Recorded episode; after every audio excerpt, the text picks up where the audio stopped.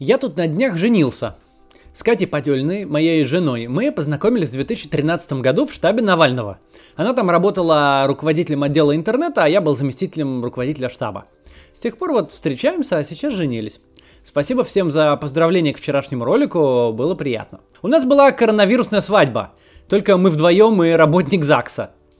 Туда сейчас не пускают ни гостей, ни родителей, ни даже фотографа. Поэтому пофоткались только вот по пути домой. Кстати, подпишитесь на Катин Инстаграм. Он будет в описании. Она там делает ежедневные новости интересные и фотки классные выкладывает. Пользуясь этим событием в моей жизни, я хочу поговорить о тех, кто такой возможности зарегистрировать свои отношения официально в нашей стране лишен. Вообще, брак – это не только классные фотки и формальный статус, и вот обмен кольцами. Это довольно значимый гражданско-правовой акт. Теперь я могу принимать медицинские решения за Катю, если вдруг что-то случится с ней, а она может за меня, если со мной. Можем легче иметь доступ в больницу, опять же, в такой ситуации. Если бы нам понадобился кредит, наши доходы банк учитывал бы в сумме при его выдаче. Э, Катя может не свидетельствовать против меня по 51 статье Конституции в суде или при расследовании, я против нее. У нас появляется совместное имущество и права на него. Катя мой наследник первой очереди, а я ее. Брак это такой договор, который не только накладывает обязанности, но и дает определенные осязаемые права.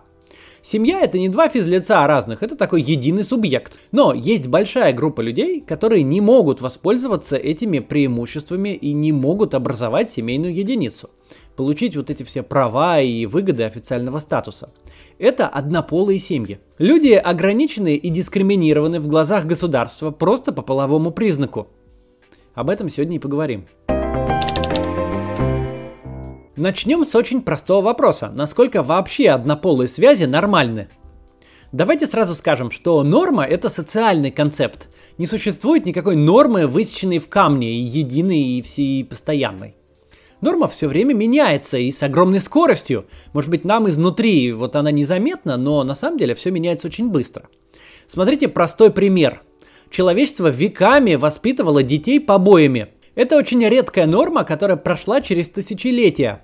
Как римский философ и гуманист Синека в первом столетии до нашей эры бил своих учеников, так детям Александра Пушкина от отца доставалось не меньше. На право родителей и школьных учителей воспитывать детей побоями вплоть до начала 20 века никакое общественное мнение и не думало покушаться. Да и что там до начала? Телесные наказания в школах Великобритании полностью запрещены только в 1986 году. То есть прямо сейчас по всей Британии очень много не очень старых людей, чуть за 40, которых в школе совершенно легально били по прописанной процедуре. А потом мы просто перестали бить детей и все. Общественная норма, казавшаяся совершенно незыблемой веками, к 90-м годам э, 20 века окончательно перешла в разряд маргинальных и даже уголовно преследуемых практик. Что же касается нормы однополых пар в смысле биологическом, то да, абсолютное большинство млекопитающих, все высшие приматы, птицы и даже насекомые практикуют однополый секс. Выбор ли это? Можно ли стать гомосексуалом по желанию или перестать им быть, если общество против, или если ты не хочешь? Не в большей степени, чем можно захотеть перестать быть левшой. Опять же, к вопросу нормы. Лишь только 30-40 лет назад мир, включая и Советский Союз, перестал насильно переучивать левшей. Совсем недавно. Может ли левша переучиться? Не надо недооценивать насилие, конечно, может. Равно как и методами силы и запугивания можно попытаться переучить гомосексуала, на выходе получив человека со сломанной психикой. Но полезно помнить, не существует ни одного добросовестного исследования, которое бы подтверждало, что гомосексуализм – результат выбора или общественного влияния. Без относительно правового поля, одобрения или порицания такого рода связей доля гомосексуалов в обществе неизменна. Что в Амстердаме с его гей-парадами, что в Саудовской Аравии, где за однополую связь предусмотрена смертная казнь. Такое же количество такой же процент. Что в большей степени влияет на ориентацию, генетика или развитие плода, вопрос дискуссионный. Но совершенно точно то, что человек может повлиять на выбор своей ориентации не больше, чем на цвет глаз. С этим разобрались. Теперь нужно понять, какова норма по планете в целом, как выглядит карта прав ЛГБТ. По отношению к ЛГБТ, остающимся на практике последним большим системно дискриминируемым, то есть ограниченным в правах на законодательном уровне, сообществом, все страны мира можно разделить на три неравные группы. Первую составляют 30 государств, признающих за ЛГБТ весь перечень гражданских прав. от свободы самовыражения, в том числе средствами уличной активности, до вступления в брак, в отдельных случаях гражданское партнерство, и усыновления детей. В этой группе Люксембург, Норвегия, Швейцария, Ирландия, Исландия, США и Дания – семь из первой десятки стран по ключевому экономическому параметру ВВП на душу населения. Всего же из 30 богатейших в подушевом исчислении стран 20 возглавляют и рейтинги свобод ЛГБТ. Вторая группа самая обширная. Она включает в себя 95 государств в среднем, исповедующих старый армейский принцип в США «Don't ask, don't tell». Или в нашем переводе «чего не вижу, того нет». В этих странах ЛГБТ не предоставлены некоторые гражданские права, но одновременно отсутствует и уголовное преследование однополых отношений. В эту группу входят Россия, Украина, Латвия, Литва, Израиль, Польша, Румыния, почти все страны бывшего соцлагеря в Европе, львиная доля азиатских, э, включая Китай, стран, отдельных государств Южной Америки и Африки. За редчайшим исключением, вроде Лихтенштейна, признает однополые союзы, но без права на усыновление. Группа по всем прочим параметрам, ВВП на душу населения, индексу развития человеческого капитала, даже по рейтингам Doing Business и восприятию коррупции, занимают позиции средние или ниже среднего. Последняя группа – 68 государств в той или иной форме, преследующих за однополые отношения в уголовном порядке.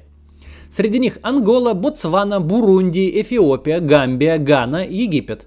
Почти все карликовые государства Океании и Карибского моря из республик бывшего СССР в список попали только Узбекистан и Туркмения. Что объединяет эту группу помимо криминализации нетрадиционных связей?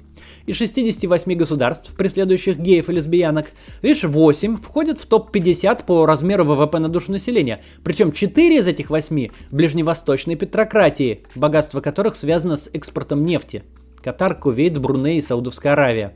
О, еще очень важно, все государства этой группы автократии, Вопреки общему убеждению, что гомофобия – продукт народной воли, у нас нет ни единого демократического государства, преследующего геев и лесбиянок. Это очень важная мысль, обратите на нее внимание. Ни одна из этих дискриминирующих ЛГБТ стран не попадает в первую двадцатку рейтингов верховенства права. Качество государственного управления находится далеко за пределами первой сотни по гражданским свободам и независимости СМИ. Чем эти данные ценны? Почему я их вообще привожу? Потому что признание и защита прав ЛГБТ не изолированный вопрос. Это частный случай признания и защиты прав личности наравне со свободой слова и вероисповедания. То есть отношение к ЛГБТ вполне отражает степень развития государства. Да, прямо вот все развитые демократические государства первого мира признают и защищают права сексуальных меньшинств. Страны с лучшим здравоохранением, образованием, свободными СМИ и конкурентными выборами – это всякий раз страны максимально толерантны к ЛГБТ.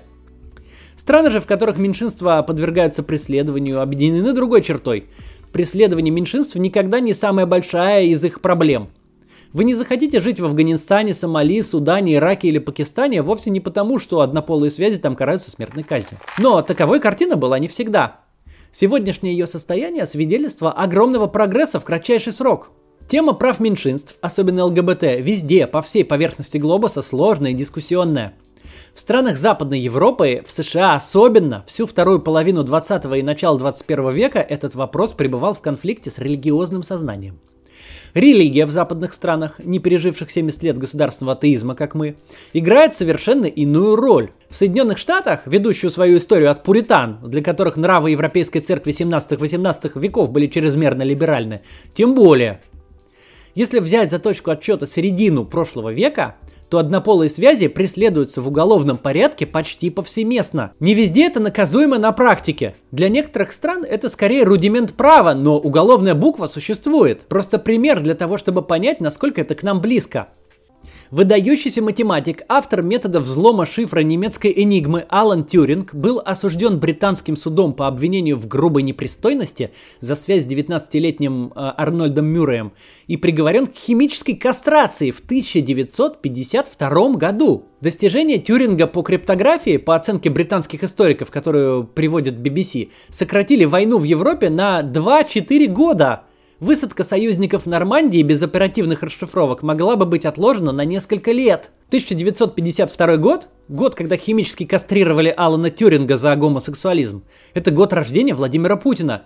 Всего 61 год спустя однополые пары получили в Британии равные права с разнополыми, включая право на усыновление. То есть это вот прям недавно. Разрушение воспитанных стереотипов, прекращение преследования и расширение прав ЛГБТ, доведение их до юридического паритета с традиционной семьей вовсе не богом данное достижение. Это, равно как и права чернокожих, женщин, иных ущемленных групп, результат очень тяжелой работы сначала общественных активистов, а потом СМИ и политиков – Работы, которая продолжалась на протяжении полувека. Почему эти процессы, разного рода правовые движения, разгорелись именно во второй половине 20 века?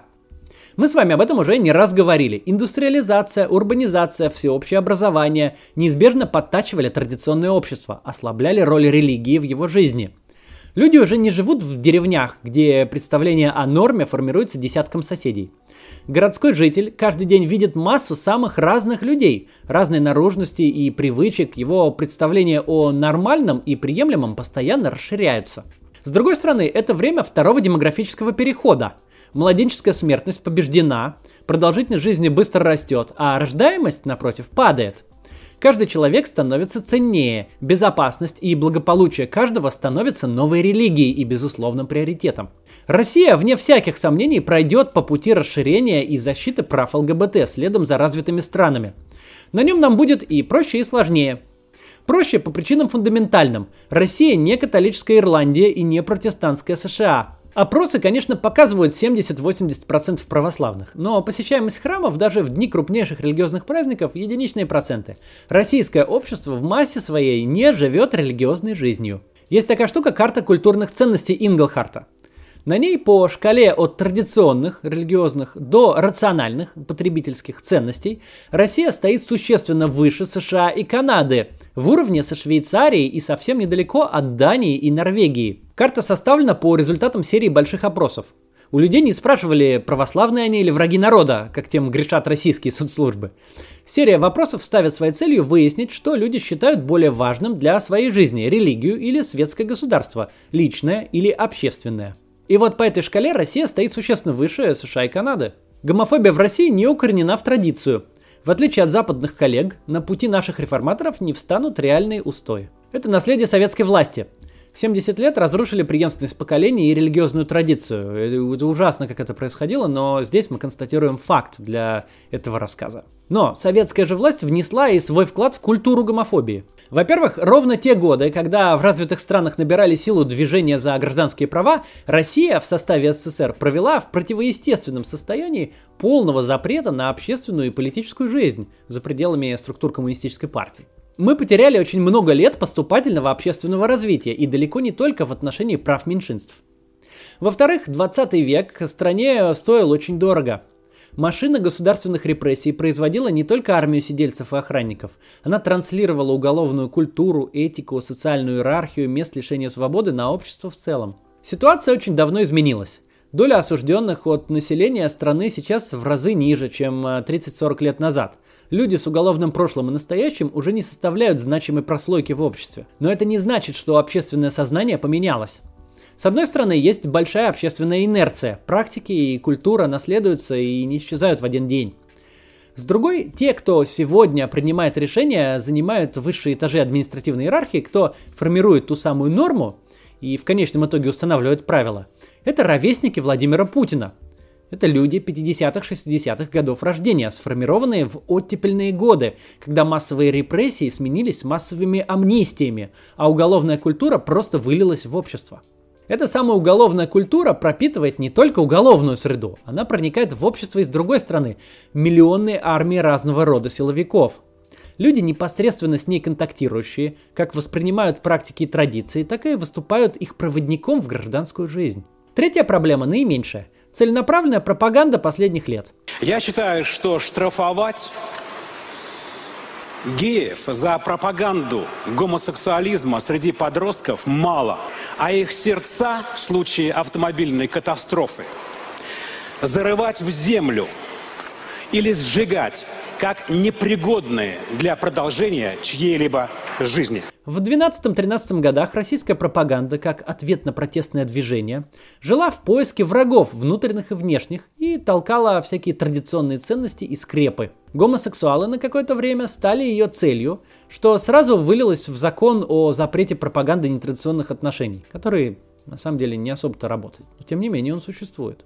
Пропагандистский угар и оперативное законотворчество – это не фундамент и не общественное сознание. Эту проблему будет решить относительно легко. В общем, завершая, в нашей стране миллионы людей, которые не могут вести полноценную жизнь, их дискриминируют, они вынуждены прятаться и скрываться. Они боятся сказать о своем партнере, иногда даже родственникам, вынуждены придумывать что-нибудь, что это типа у них друг или сосед – Люди сталкиваются с самыми разными проблемами в своей жизни, не могут зарегистрировать брак, а некоторые, пытаясь соответствовать социальной норме, всю жизнь живут и скрываются, соответственно, несчастны. Чем быстрее мы пройдем путь до принятия однополых пар и легализации всего, что с этим связано, в первую очередь браков, тем лучше. Мы пройдем его точно, но вот с какой скоростью – это вопрос. Я стараюсь поднимать эту тему перед каждыми выборами, в которых участвую в любом качестве – кстати, если вы не в курсе про мою политическую деятельность, загляните на страничку в Википедии про меня. Там подробно про компании, которые я вел, как сам баллотировался и депутатствовал. Ну вот, э, я никогда не помогаю избираться гомофобным кандидатам. Всегда публично заявляю свою позицию на эту тему сам. И на муниципальных выборах, например, перед тем, как выдвинуть кандидата или взяться ему помогать, мы задавали прям вопрос об отношении к борьбе за права ЛГБТ. И если там ответ не был, что я отношусь положительно, или понимаю, что это такое, или хотя бы я отношусь нейтрально, но хотел бы узнать больше, мы таким людям не помогали. И наоборот, в Петербурге мы помогли избраться ЛГБТ-активистам, и теперь там на заседаниях Совета депутатов э, округа Литейный, например, ставят ЛГБТ-флаг, чем очень бесит единороссов. Требовать от наших политиков однозначных высказываний по теме прав ЛГБТ, без всяких «я, конечно, не гомофоб, но...» или «сейчас для этого не время», или «если я это скажу, то меня никуда не изберут», а однозначных, четких и таких моральных и правильных высказываний это очень важно. Давайте вместе будем это делать. Я этим занимаюсь, и вы занимаетесь. Со временем дискриминация однополых пар уйдет в прошлое. Подписывайтесь на мой канал, тут у нас интересно. Если вы еще не видели, посмотрите мое видео об экономических кризисах. Я там обсуждал Великую депрессию и Великую рецессию, как из них выходили и что можно извлечь из этого сейчас. Или вот видео про то, как чума 14 века изменила мир. Тоже интересное и историческое. Посмотрите. Ну а тогда завтра.